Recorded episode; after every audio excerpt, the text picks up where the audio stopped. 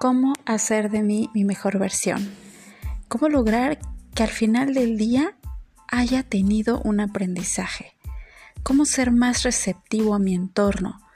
Cómo mejorar mi salud física, emocional y mental.